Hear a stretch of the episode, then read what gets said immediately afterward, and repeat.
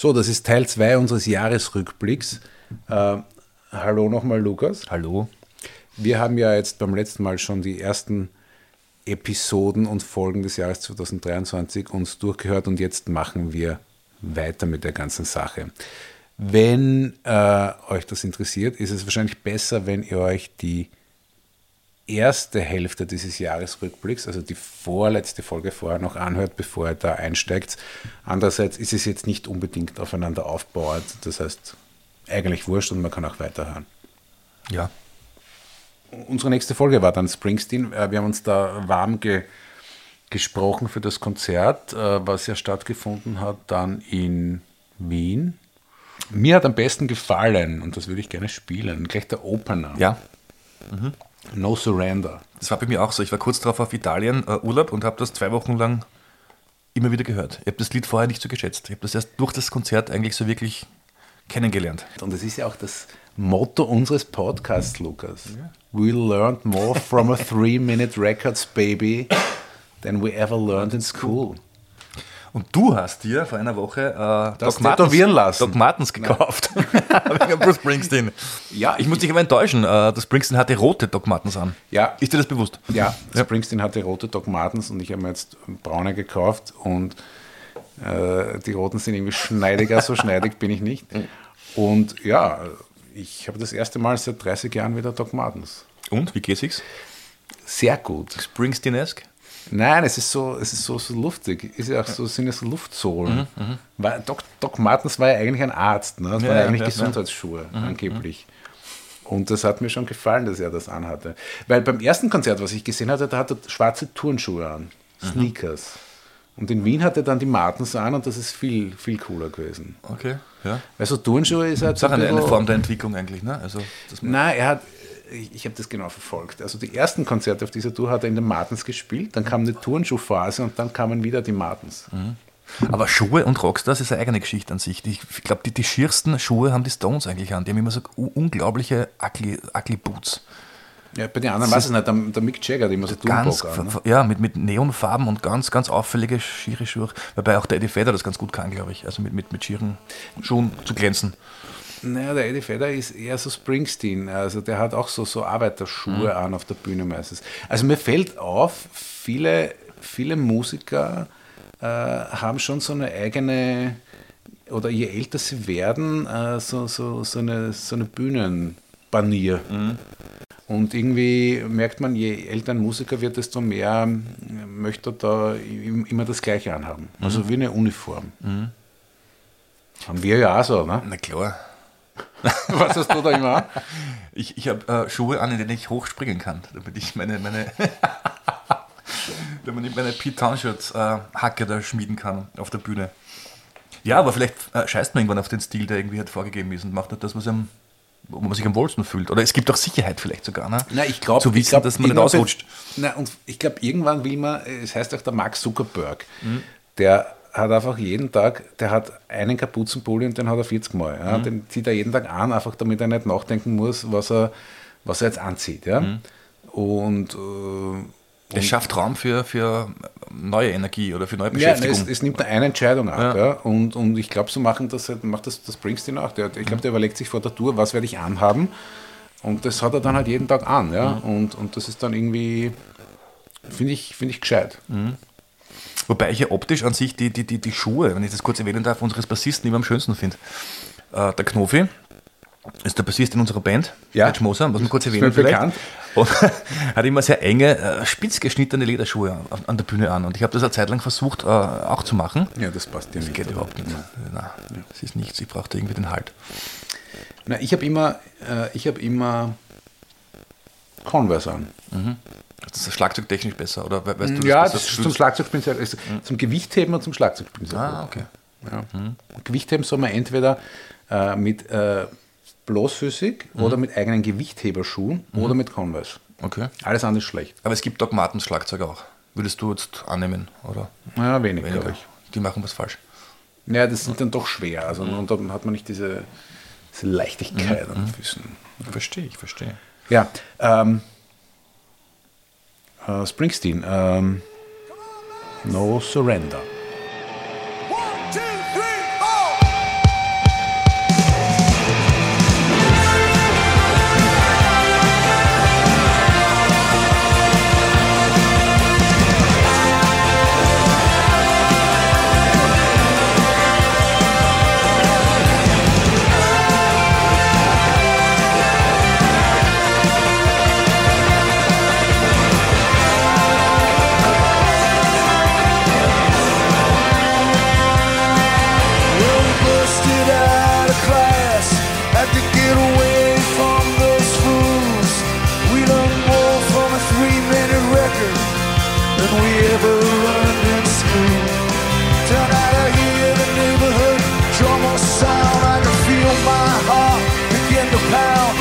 so tired, they just want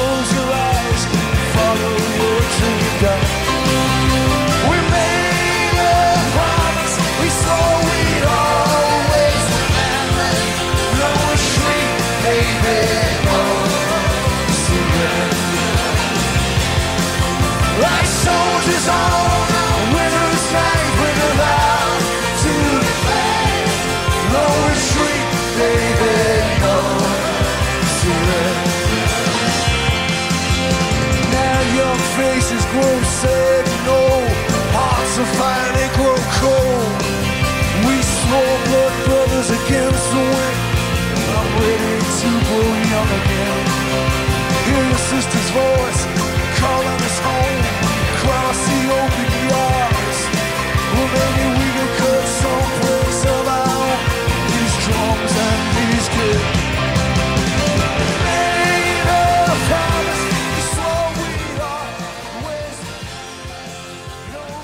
Die nächste Folge führte uns nach Italien, an die italienische Adria.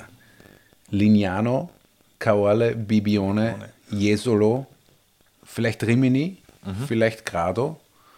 Äh, Also durch diese Orte, da haben wir gesprochen mit dem Harald Zilka, der mehrere Bücher über diese Region geschrieben hat.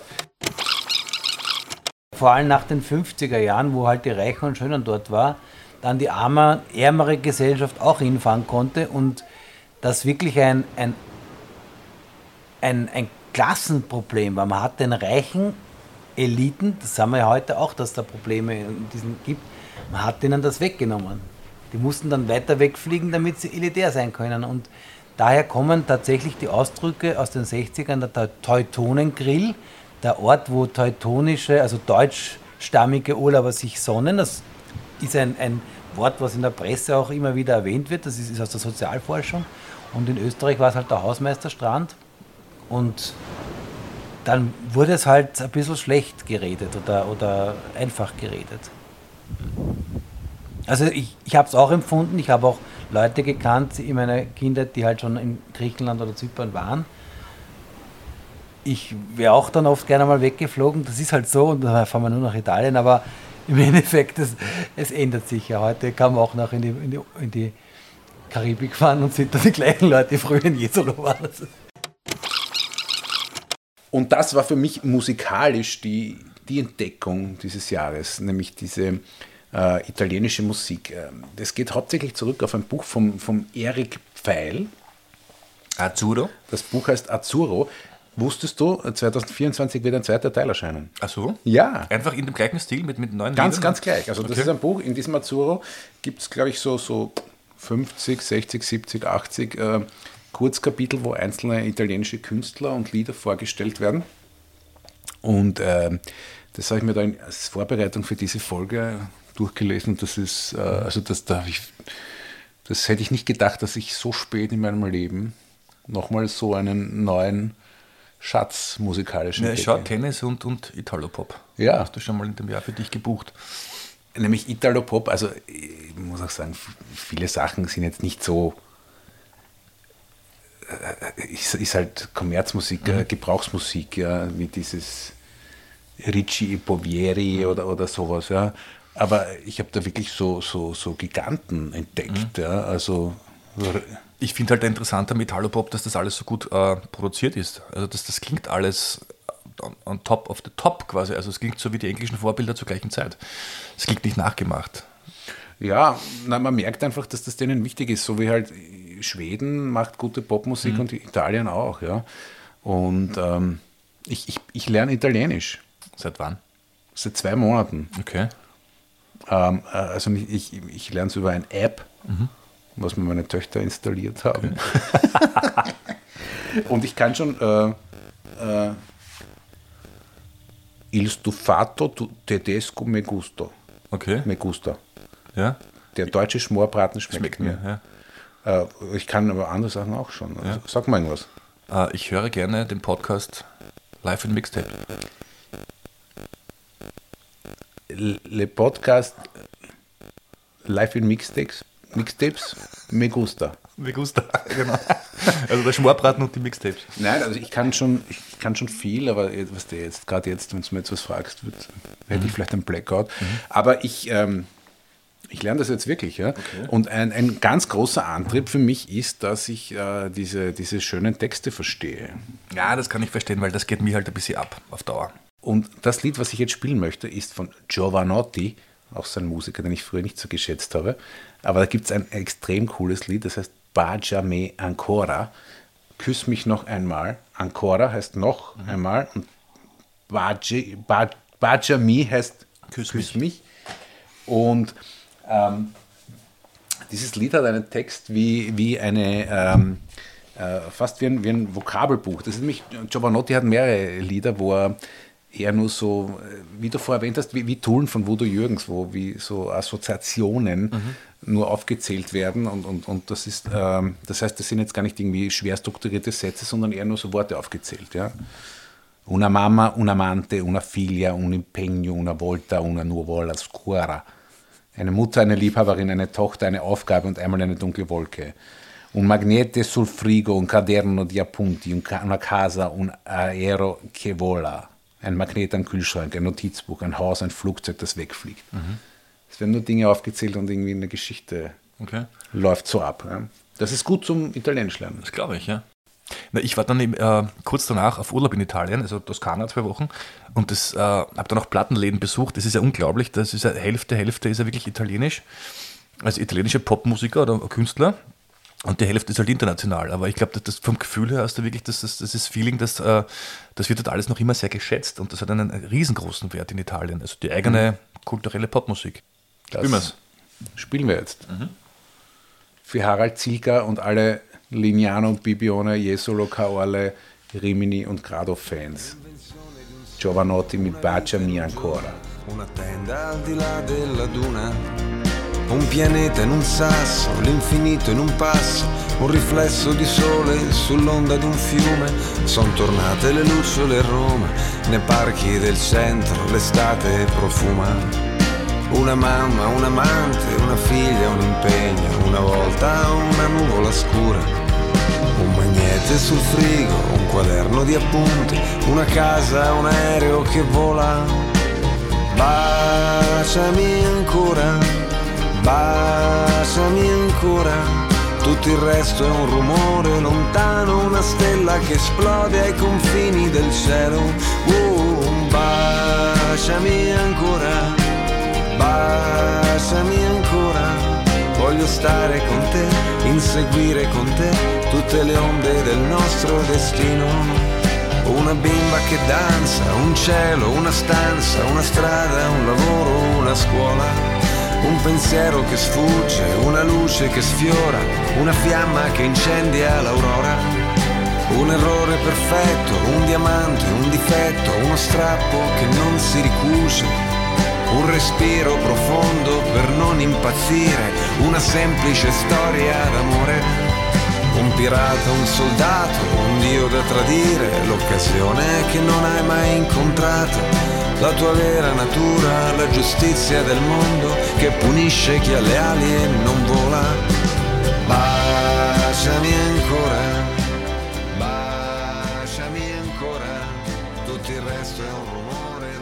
Die nächste Folge war 1993 mit Günter Schmidhofer. Das war interessant. Äh, er hat ein Lied gespielt. Äh, diese Musikrichtung nennt sich, glaube ich, Drawn Metal. Drone. Drone Metal. Also Wiederholung, äh, Aufschichtung. Und die Band heißt Earth, die er gespielt hat. Und ich war gestern auf einem Konzert von, von einem Freund von mir äh, im Rochuspark im Wien im dritten Bezirk. Da gibt es so ein Coworking Space. Und da kann man runtergehen, da gibt es einen Keller. Ein Mini-Keller ist das. Und da hat eine, eine Band gespielt, Coverversionen und so weiter. Das war ganz lustig. Und dann habe ich da äh, mit jemandem gesprochen, der mir gesagt hat, dass eine, die, die zweite wichtige Drone-Metal-Band in diesem Raum, im dritten Bezirk in Wien, in einem kleinen Raum, äh, äh, ihre zweite Platte aufgenommen hat. Aber ist nicht die zweite wichtig, dieses Sun O? Meine ich ja. Die Band Sun O hat dort äh, eine Platte aufgenommen. In dem kleinen Raum im dritten Bezirk, der ist nicht größer als 10 mal 10 Meter. Und der hat dort die Platte produziert. Was mich gewundert das hat. ist ja weil ist das eine amerikanische ziemlich, Band, oder? ziemlich große Band mittlerweile. Ich glaube, die wird sehr geschätzt. Die haben ein großes Konzert in der Arena gespielt. Genau, äh, in, genau. in 2023. Genau, die haben dort vor zehn Jahren haben die eine Platte dort aufgenommen. Na, das ist ja mal Bei interessant. mir um die Ecke. Na? Das, damit müsst ihr Das das müsst mal, ja. konfrontieren beim nächsten Ja, Mal. genau, ja. Aber ich finde, das war eine sehr, sehr interessante Folge, vor allem auch deswegen, weil ich glaube, der Günther ist äh, ein bisschen älter als wir und der hat eine andere Perspektive gehabt auf, die, auf diese Zeit. Also mir ist das schon stark aufgefallen, dass er da irgendwie gewisse Sachen äh, ni- nicht so schätzt, vielleicht eher mainstreamige Sachen, die wir damals entdeckt haben, für uns frisch irgendwie gefunden haben, die er auch gefunden, äh, gut gefunden hat. Aber er hat irgendwie einen, einen, einen Schritt gemacht, mehr in Richtung Alternative und Indie und, und, und Naja, er ist halt, äh, viel älter ist er nicht, aber fünf Jahre. Das heißt, er hat irgendwie die 80er Jahre und diesen, diesen, diesen 80er Jahre Underground mitbekommen und, und daher war für ihn ja dann vieles, was, was, was in den 90ern gekommen ist und für uns ja dann irgendwie das neue Wilde war, äh, für ihn ja nur die domestizierte Form von irgendwelchen Dingen, die in den 80ern da waren. Ja. Wobei ich muss sagen, äh, also mir fällt schwer, sich mit, mit diesen ganzen alten, mit dem harten Zeugs aus den 80er Jahren zu befassen. Also ich, ich mag zum Beispiel die erste Nirvana nicht. Oder wie heißt dieses Label, was er erwähnt hat? SST, glaube ich. Es gab namhafte Labels, wie gesagt, ein legendäres Label war SST Records zum Beispiel. Ja, da haben großartige Bands äh, wie Husker Du zum Beispiel veröffentlicht. Ja. Äh, das Label war, glaube ich, der Mythos größer als mitunter der, der, der Output war gewaltig. Ja. Aber, aber ob das alles jetzt so eine Qualität hat, dass man sagt, okay, gut, das, das kann man jetzt gern diskutieren. Ne? Mir hat es irgendwie wehgetan. Wir haben ja da 93er-Lieder äh, gespielt und irgendwie zwei Bands hätte ich äh, sehr gerne angespielt und es ging nicht. Äh, hat- hattest du auch irgendwas, was, was du gerne noch irgendwie untergebracht hättest und, und irgendwie dir gefehlt hat? Ja, irgendwas war da, weil wir jetzt äh, geplant haben, die 94er-Sache irgendwie äh, anzugehen. Und da ist mir aufgefallen, dass ich eine Nummer wollte für 94, die 93 war. Na, mir jetzt äh, leid getan, oder leid getan. Also ich finde, man hätte es, sie hätten sich verdient gehabt, Smashing Pumpkins vielleicht was zu spielen. Äh, ähm, oder von den Afghan Weeks, da ist nämlich das großartige Gentleman rausgekommen. Also ich, ich würde, äh, wenn, du jetzt nichts anderes äh, hast, eins von den zweien. Ich glaube sogar, es war von den Smashing Pumpkins, nämlich von dieser Platte Siamese Dreams. Äh, die erste Nummer nämlich. Cherub Rock. Die, genau, das, das war es nämlich. Nämlich kein, kein, kein Hit. Ja, genau. You name it.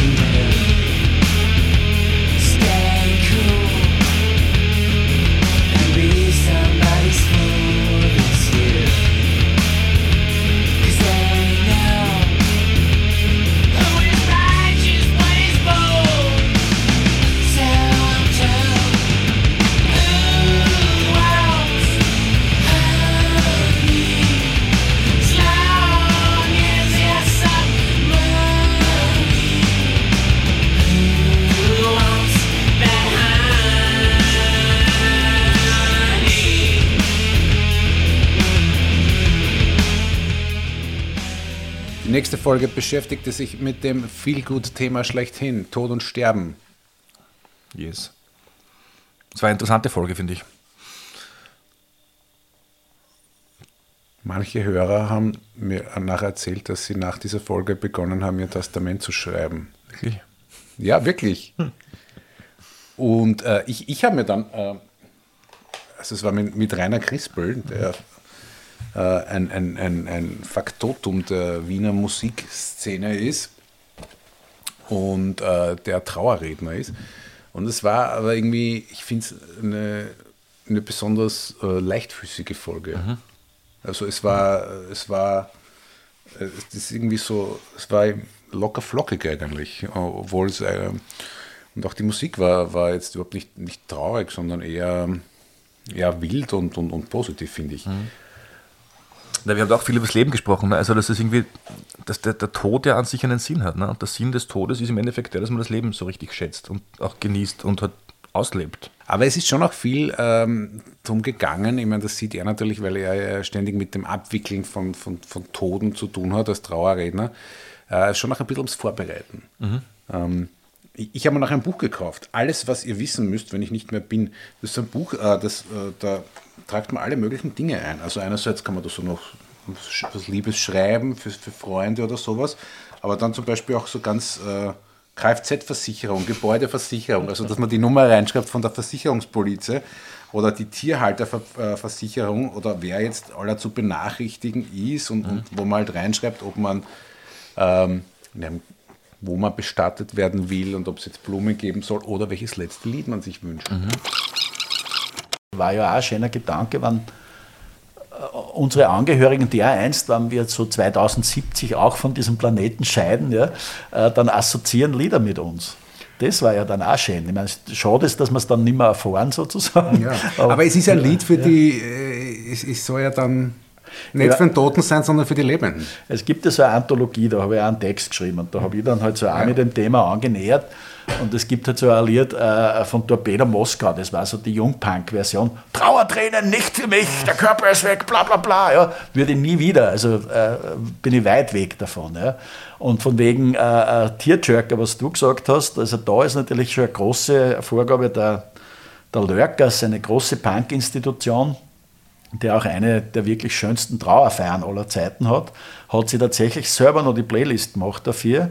Und das Lied, als äh, in der Feuerhalle der Sarg abgesenkt wurde, war Bye Bye Baby von die Ronettes. Und 200 Menschen, die dort gesessen sind, haben, glaube ich, auf der einen Seite gerät und auf der anderen Seite haben sie so einen Smile gehabt. Ja, das müssen wir jetzt anspielen, dieses Lied.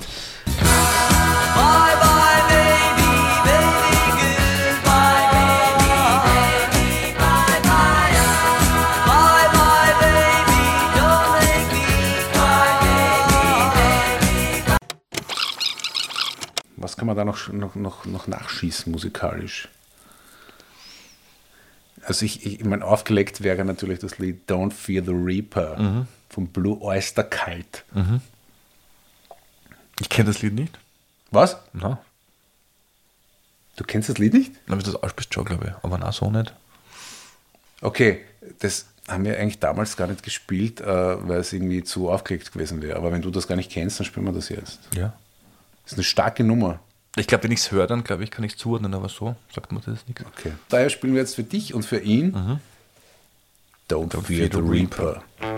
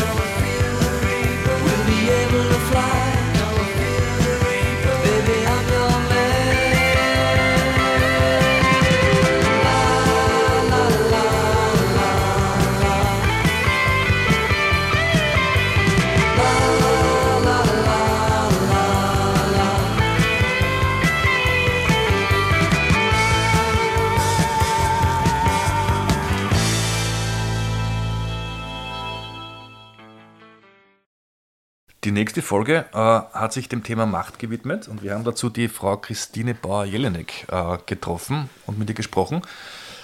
Und ich finde, das war auch sehr interessant, äh, weil ja das Thema an sich, oder man weiß vielleicht gar nicht, was zuerst einmal Macht überhaupt, was das alles bedeuten kann und dass das sowas Umfassendes ist.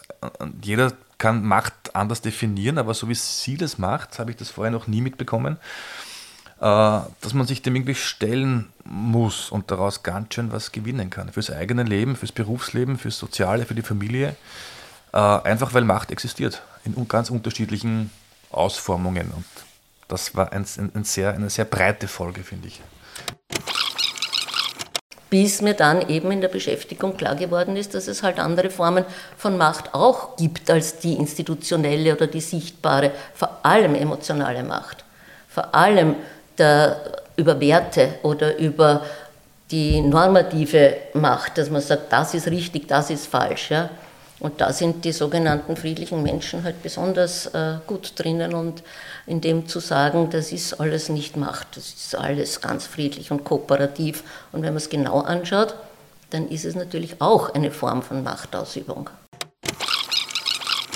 Ich würde gerne was unterbringen. Wir haben doch äh, gesprochen über, über Protestsongs, also Songs, die Macht irgendwie kritisieren und gegen Macht ankämpfen. Und ich habe damals für, den, für das Drehbuch äh, ein Lied äh, im, im, Plan gehabt, das ich nicht unterbringen konnte. Ich würde es gerne nachholen. Und zwar äh, Protestsongs waren Thema und ich habe da einen Lieblingsprotestsong, schon immer. Äh, das ist I Fought the Law and uh, the Law Won. Gibt es ja, äh, glaube ich, in der Originalversion von, aus dem Jahr 1966. Bobby Full of Bobby Four. Genau. Und äh, es gibt von, von dem Lied gibt eine Adaption aus dem Jahr 1987 äh, von den Dead Kennedys und die ja, haben okay. einfach die, die, die Perspektive gewechselt. Also da geht es dann darum, I fought the law uh, and I won. Einfach nur deswegen, weil der Erzähler, der Ich-Erzähler quasi jetzt der ist, der sozusagen ähm, nicht der Gute ist, der ist der Böse. Nämlich der Ich-Erzähler von I fought the law and I won ist der Mörder eines äh, US-Politikers namens Harvey Milk. Gibt es einen Film mit Sean Penn? Genau, genau. Und dieser Harvey Milk war, war äh, in San Francisco in den 70er Jahren ein, ein Stadtrat und er war definitiv der erste homosexuelle Politiker Amerikas, der sich geoutet hat. Und der ist äh, im Jahr 78 erschossen worden von einem, einem e, Ex-Politiker, Ex-Stadtrat, glaube ich, aus, aus uh, San Francisco. Und es gab dann eben eine, eine, eine Verhandlung, einen Prozess gegen ihn mit dem Ausgang, dass er verurteilt wurde, aber eben nicht für Mord, was, glaube ich, dann äh, eine längere Strafe nach sich natürlich gezogen hätte, sondern nur für Totschlag. Und der Hintergrund war der für Totschlag, weil er, und damit hat auch die Verteidigung argumentiert, an dem Tag äh, eine, ein unglaubliches Ausmaß an Süßigkeiten gegessen hat. An, an Kuchen. Mit dem Hintergedanken, wer so viel Kuchen isst, wer so viel, so viel, also Twinkies heißen diese speziellen Kuchen, die es bei uns nicht gibt, die gibt es mhm. nur dort, die haben eine äh, bestimmte Füllung. Und er hat an dem Tag angeblich zwölf Twinkies gegessen. Und das war die Argumentation dafür, dass wenn jemand so viele Twinkies isst, dann muss er depressiv sein. Und jemand, der depressiv ist, der äh, ist auszunehmen. Also sozusagen äh, diese Art von, von Bestrafung, der ist depressiv automatisch und den muss man dann quasi äh, vermindert äh, bestrafen. Ne? Und äh, die Dead Kennedys haben eben genau diesen Vorfall dann zum Anlass genommen, das Lied umzudichten. Und ich finde, das ist ein, ein, ein, interessantes Protestlied, in dem man was hernimmt, was schon, was schon länger existiert, I fought the law and I won, die Perspektive ändert und dann eben draus macht, I fought the law and I won. Das wollte ich damals schon, schon spielen. Also ist auch eine Form von, von, von Protestlied und von, von eine Form von was, was ist Macht, wenn's, wenn Macht korrupt äh, verwendet wird, nämlich gegen jemand, der, oder für jemand, der jemanden erschossen hat, der sich quasi als homosexuell outet. Was sich alles nochmal umdreht, ne? Ich verstehe. Mhm. Ich kenne dieses Lied. Ja. Auch mit dem Hintergrund? Na, aber ich, mir, mir, ist aufgefallen, also ich kenne diese Platte, ich glaube, die heißt uh, Give Me Convenience mhm. oder Give Me Death von den Dead Kennedys, die habe ich schon gehört, uh, wie ich sehr jung war und das alles noch nicht so verstanden habe, aber es hat mir irgendwie gefallen teilweise. Und da singt er irgendwie in der Mitte I blew George and Harvey's brains genau. out. Der George war ebenfalls ein Stadtrat. Da with my six gun. Mhm. Und, und, das habe ich halt, jetzt macht es Sinn. Jetzt macht es Sinn, genau. Und diese Twinkie-Verteidigung, das ist heute noch ein Schlagwort in Amerika für eine, eine an den Haaren herbeigezogene Verteidigungsrede eines, eines Anwalts oder eines Staatsanwalts. Okay. Das gibt es heute noch an sich.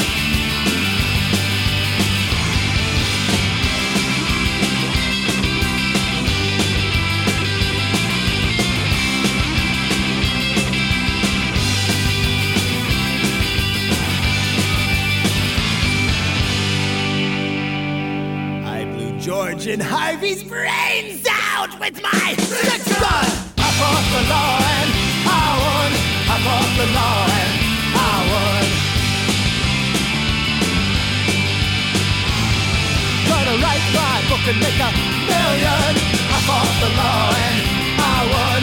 Half off the line, I won.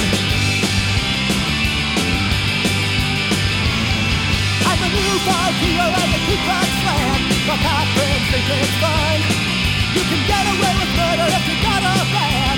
I fought the law and I won. I fought the law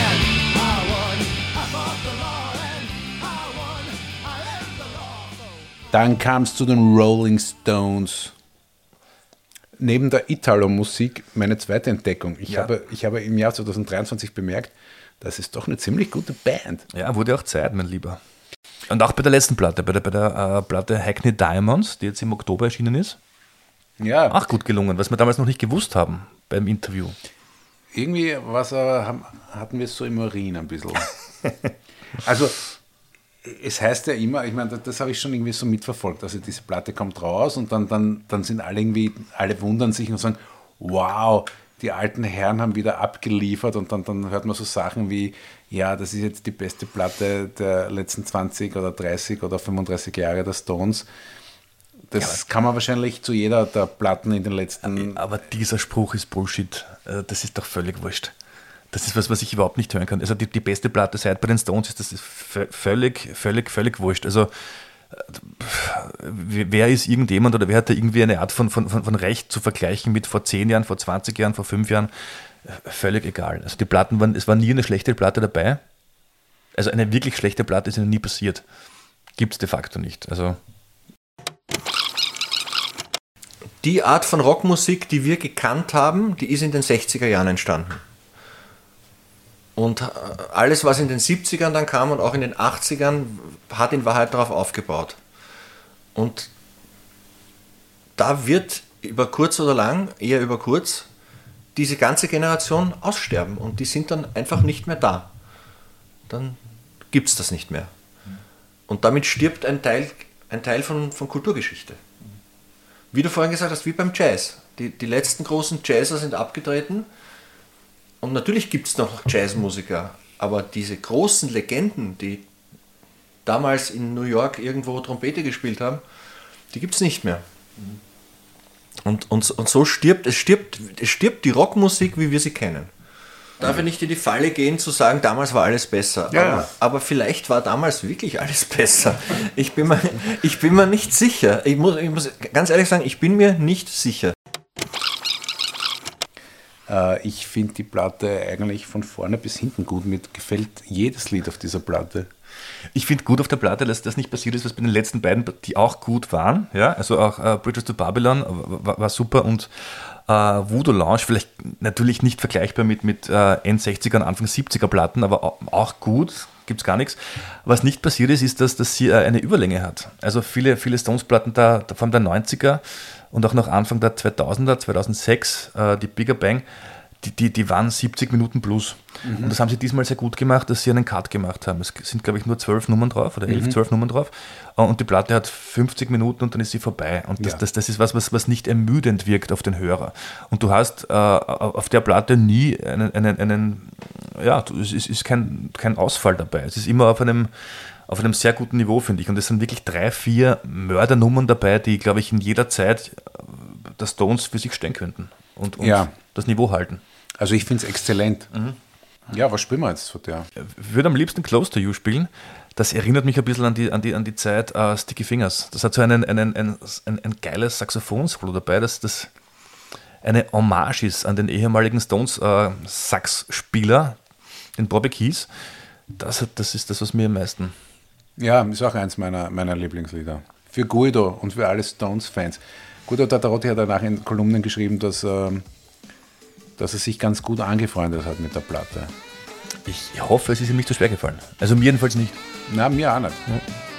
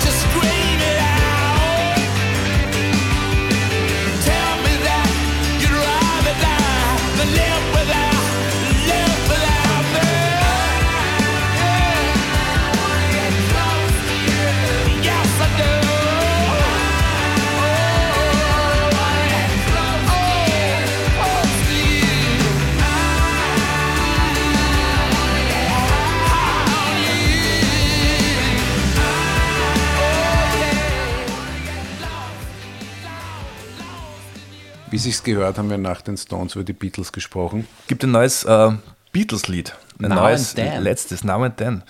Und Ich habe es äh, noch nicht gehört. das gibt's ja gar nicht. Na, es interessiert mich nicht. Was? Gibt's denn das? Ja, das ist ja nur, das ist ja kein echtes Beatles-Lied. Ne? Aber Da es hat musste, halt ja, irgendwer- es nicht, das musste ja passiert sein, dass das irgendwann Nein, hörst. wo soll ich es hören? Das, das war schon im Radio. Ich höre nicht Oder, oder Radio. sonst irgendwie auf irgendeinen, weiß ich nicht.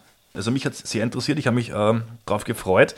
Wohl nicht so wie auf die neue Rolling Stones, weil das halt die Rolling Stones sind, die jetzt live was machen, aber weil es halt irgendwie die, Beatles sind und weil es halt irgendwie was, was abschließt oder was, was weiterbringt sogar. Ne? Und ähm, es ist mir aber interessanterweise wurscht, wie ich das Lied finde. Weil um das geht es gar nicht. Also ob ich das jetzt gut finde oder schlecht finde.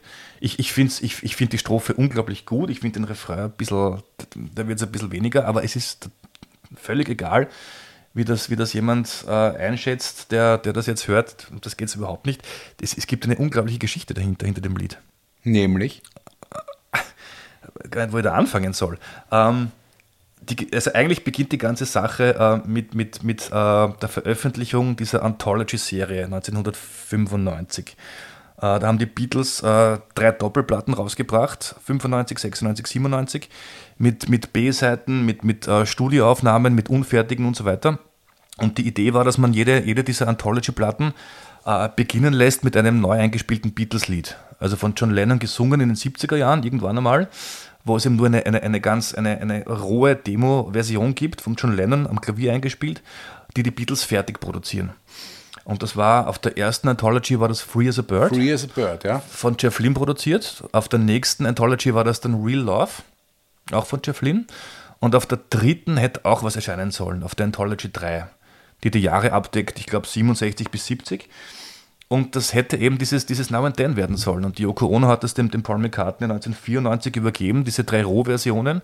Und sie haben Now and Then nicht, nicht fertig gebracht. Das hat nicht funktioniert. Äh, weil man angeblich irgendwie Stimme vom John Lennon und Klavier nicht trennen konnte. Das war damals irgendwie technisch nicht möglich. Und Jetzt ist es Jetzt mit der es- künstlichen Intelligenz möglich. Genau, jetzt war das möglich. Und da hat es vorher geheißen, oh je, neue Beatles-Single wird irgendwie äh, durch, durch, durch äh, künstliche Intelligenz geschrieben und fertig. Stimmt gar nicht. Es ging nur um die Trennung von Gesang und Klavier. Und das hat der Peter Jackson, der diesen Film äh, Get Back jetzt äh, gemacht hat, diesen neun Stunden Film über die Aufnahmen des, des äh, letzten Albums, der hat das irgendwie geschafft. Äh, auch das ist noch relativ wurscht. Also es gibt eben jetzt diesen Song von, von, von den Beatles, äh, aber die Geschichte dahinter ist noch, noch, noch viel schlimmer oder noch, noch viel ärger. Äh, eigentlich beginnt die ganze Sache 1981, äh, als Paul McCartney äh, in Montserrat eine neue Platte aufnimmt. Äh, eine Soloplatte namens Tug of War. Und er sitzt dort, ein Jahr nach der Ermordung John Lennons. Und er ist noch mm, relativ geschockt und, und äh, deprimiert, dass sein Freund gestorben ist und nimmt eine neue Platte auf. Und auf dieser Platte ist auch das bekannteste ähm, Goodbye-Lied für John Lennon vertreten, nämlich äh, If You Were Here Today, wo John, äh, Paul McCartney sich nochmal verabschiedet eben äh, bei John Lennon. Und er hat dort eingeladen in Montserrat, das ist eine kleine Insel äh, in der Karibik, den Carl Perkins, das ist ein, ein alter Country-Gitarrist. und die nehmen dort auf. Und äh, Carl Perkins sagt, ich habe ein Lied geschrieben, kann ich es dir vorspielen? In irgendeiner Art von, von, von Aufnahmepause. Und er beginnt zu spielen und äh, spielt ein Lied vor, das heißt My Old Friend. Und in diesem Lied, äh, My Old Friend, kommt der Song, die Songstelle oder die Textstelle vor, äh, Think of Me Now and Then. Und der Paul McCartney hört das, diese Textpassage, und, und äh, verlässt den Raum, geht raus. Und die Linda, die Frau von Paul McCartney, war eben auch anwesend. Und Carl Perkins sagt, was ist jetzt passiert? Habe ich was, was falsch gesagt? Was ist, was ist los? Und so weiter. Und die Linda kommt zu ihm und, und, und tröstet ihn und sagt, naja, du hast nichts falsch gemacht. Äh, dieses äh, Think of me now and then, das ist das Letzte, was äh, der John Lennon jemals zu Paul McCartney gesagt hat. Beim letzten Treffen 1977, da dürften sie mal kurz irgendwie, weiß nicht, was trinken, waren sie in New York unterwegs und der John Lennon hat ihm gesagt zum Paul McCartney, Think of me now and then. Und äh, Paul McCartney hat das dann irgendwie halt, äh, zum ersten Mal nach einem Jahr, also ein Jahr nach dem, nach dem äh, Attentat, äh, geweint und das zum ersten Mal verarbeitet, was da eigentlich passiert ist, war dann für ein paar Stunden weg und äh, ja, und kommt dann zurück und erklärt das auch dem Carl Perkins, dass das jetzt alles nur war wegen diesem äh, Think of Me Now and Then. Oh, Und die haben dann das Lied weitergeprobt. Das Lied gibt es sogar jetzt. Also das ist dann aufgenommen worden. Das heißt My Old Friend äh, von Carl Perkins auf einer Platte veröffentlicht 97, wo Carl Perkins äh, vier Nummern drauf hat, wo er mit jedem Beatle ein, ein Lied äh, gespielt hat. Das ist eine Art äh, Retrospektive der ganzen Sache. Das war 1981 und äh, eben 94, 95 übergibt die, die Yoko Ono dem, dem, äh, dem Paul McCartney diese unfertigen Nummern, diese drei Nummern. Und eine davon war eben dieses and Then. Und jetzt kann man sich vorstellen, wie sich Paul McCartney gefühlt hat bei diesem and Then. Weil er gewusst hat, dass das ein Lied ist, im gleichen Jahr aufgenommen vom, vom John Lennon im, im Dakota Building, äh, nur am Klavier im, im Wohnzimmer mit dem Titel and Then. Was der ultimative Beweis ist dafür, dass Sie Freunde waren. sie Freunde waren und das Lied eigentlich natürlich für Paul McCartney gedacht war. Da geht es nicht um irgendeine eine, eine, eine Liebesbeziehung zu irgendwem oder irgendwas Fiktives über eine äh, die Traumfrau oder was auch immer. Da geht es tatsächlich um Paul McCartney. Und äh, ja, das ist die, die, die Geschichte, die sich Paul McCartney vielleicht dahinter gedacht hat. Als er es zum ersten Mal gehört hat, 94 und äh, auch jetzt beim Fertigstellen, also eine, eine, eine, eine Hommage und ein Auf Wiedersehen und ein, ein, ein Mach's gut, alter Freund 1977 von Paul McCartney, äh, von John Lennon an Paul McCartney. Okay, das wusste ich nicht. Eine schöne Geschichte. Und die Geschichte ist größer als alles, was ein Lied äh, erfüllen kann oder nicht erfüllen kann. Da geht es eigentlich nur um die Beziehung dieser zwei Männer, dieser zwei Genies. genau. Okay. Ich habe das Lied einmal schon ganz kurz gehört und da hatte ich eher das Gefühl, äh, es ist so ein bisschen für John Lennon Spätwerk ein bisschen unterkomplex. Unterkomplex. Also ein bisschen, mir war es ein bisschen zu einfach, aber andererseits, wenn es jetzt mit dieser Story im Hintergrund macht es auch wieder Sinn, weil Es wird schon einen Grund haben, warum es er nicht fertig produziert hat. Ne? Es gab ja dann noch zwei Platten von John Lennon, ne? also Solo. Da gibt es ja noch 80 und glaube 84 posthum gibt es noch eine Platte von John Lennon. Also einen Grund hat es, warum das damals nicht rausgekommen ist. Aber ich finde, also mit der Geschichte und das jetzt zu hören, das ist, da ist halt alles dabei, was, was, was die Beatles und vor allem was, was Paul McCartney und John Lennon irgendwie halt verbunden hat und groß gemacht hat. Da, ist, da steckt dann schon sehr viel drinnen. I know it's true.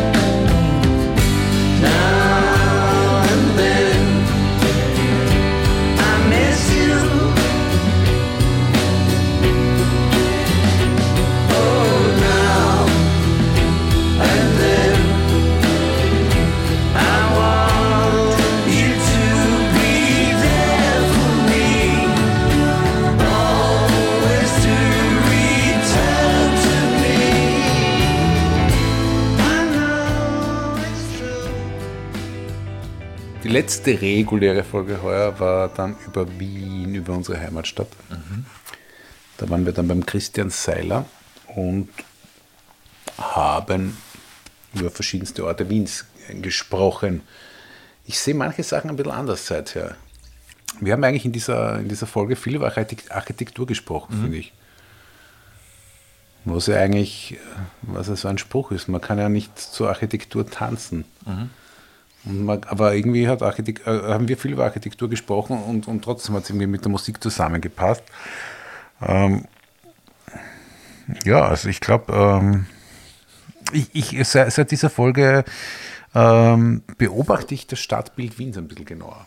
Beim Durchfahren oder, oder Beim Durchfahren oder beim Durchgehen. Äh, und ähm, äh, der hat so abfällig über das Autofahren in, in Wien gesprochen, der Christian Seiler. Äh, und äh, seither, ich meine, jetzt ist Dezember und, und da steht man öfter im Stau als sonst, aber ich, ich, ich komme jetzt manchmal echt oft schlecht vor im Auto. Und Ja, aber da hat er recht. Es ist ja natürlich, hat er recht damit. Ne? Also wenn du von, in Wien von A nach B kommen willst, kommst du locker von A nach B. Ohne dass die in deine Pferdestecken setzt. Ne? Das ist natürlich, stimmt das schon. ja, eh. eh. Ich sehe überhaupt nicht ein, warum das Fahrverbot in den ersten Bezirk nicht, äh, nicht schon längst vollzogen ist. Es ärgert mich wahnsinnig, wenn ich in die Stadt hineinspaziere und ich gehe über die Bäckerstraße und da kommt man dann, kommen mir irgendwelche kreisenden Autos mit Trotteln entgegen, die da einen Parkplatz suchen. Nicht? Der, einer der wunderbarsten kleinen Plätze in Wien, der Universitätsplatz, also der ehemalige Universitätsplatz, äh, der Ignaz-Seipel-Platz äh, vor der Jesuitenkirche ist voll geparkt mit Autos. Das ist vollkommen grotesk, dass das, äh, dass das noch immer erlaubt ist. Man braucht wirklich nur in jede it- italienische Stadt mit einem historischen Ortszentrum gehen. Äh, dort haben die Autos nichts verloren und das ist total richtig so. Und das wäre in Wien ganz, ganz leicht möglich. Ich habe jetzt auch so Studien gelesen dazu, dass es äh, gar nicht schwierig wäre, die Ringstraße autofrei zu machen. Und ich glaube einfach, dass die Stadtpolitik viel zu wenig für, äh, dafür tut, dass die Autos aus der Innenstadt, mindestens aus der Innenstadt, verschwinden. Und äh, ich habe da äh, eine große Sehnsucht danach, dass dieser Platz auch uns Fußgängern zurückgegeben wird. Mir hat bei der Folge unglaublich getaugt, wie er, wie er gesprochen hat über, über die großen Helden. Ne? Also über Danzer und, und äh, Ostbank Kurti und André Heller. Und ich habe seitdem ein bisschen andere Heller-Phase.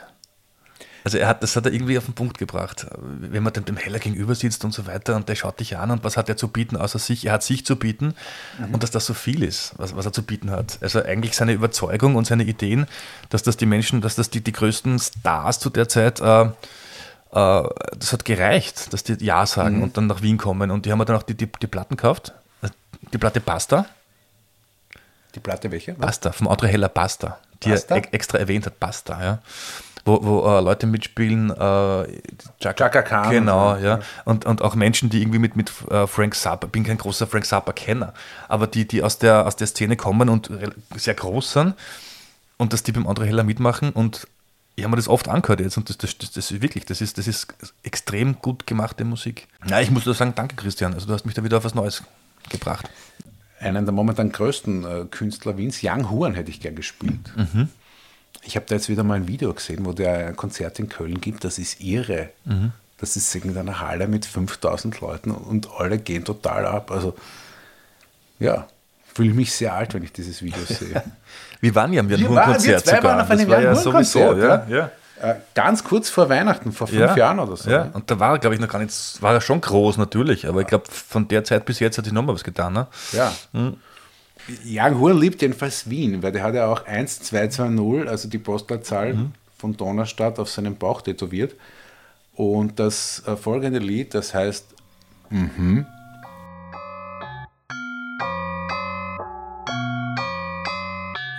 I'm Toto Noor. I'm Toto Noor.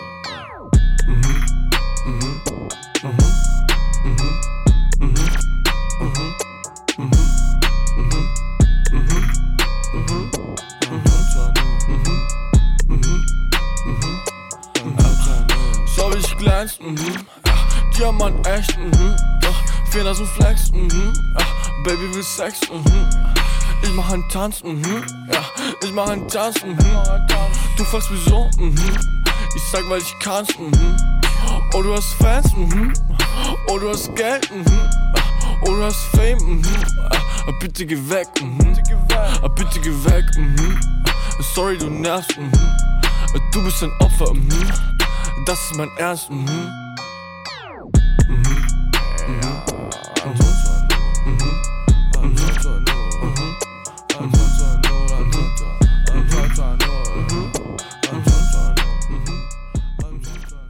Ja, das waren so im Wesentlichen die Folgen, die wir hatten. Wir hatten dann noch ein Weihnachtsspecial, aber Weihnachten ist jetzt vorbei, das kann man jetzt schwer noch was spielen.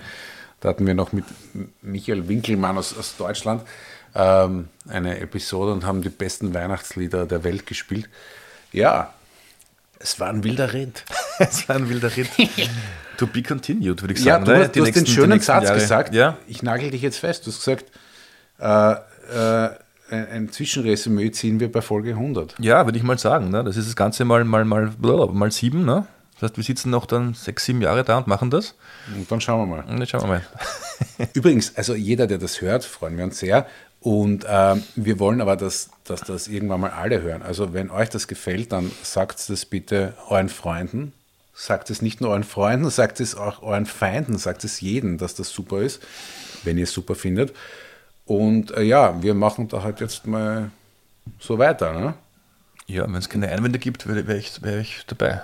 Gut. Alles klar. Danke, Lukas. Danke ebenfalls, Christian. Und wir enden dieses Jahr mit dem schönen Lied Long December von den Counting Crows. A long December and there's reason to believe maybe this year, das kommende, will be better, than, the last. Und mit dem schönen Refrain. Das kann natürlich, das kann natürlich jetzt sein, bedeuten, dass das letzte Jahr schlecht war und das nächste wird vielleicht gut. Es kann auch heißen, das letzte Jahr war gut und das nächste wird noch besser. besser. Ja. Beides möglich. Mit dem schönen Refrain. Na, na, na, na. Okay, das spielen wir jetzt und ähm, Sagen danke fürs sagen Zuhören. danke fürs Zuhören. Und Bye, bis bye. zum nächsten Mal. Ciao. Tschüss. a long December, and there's reason to believe year will be better than the last. I can't remember the last thing that you said as you were leaving. Oh, the days go by so fast. And it's one more day up in the canyons. And it's one more night in Hollywood. If you think that I could be forgiven, wish you would. Na, na, na,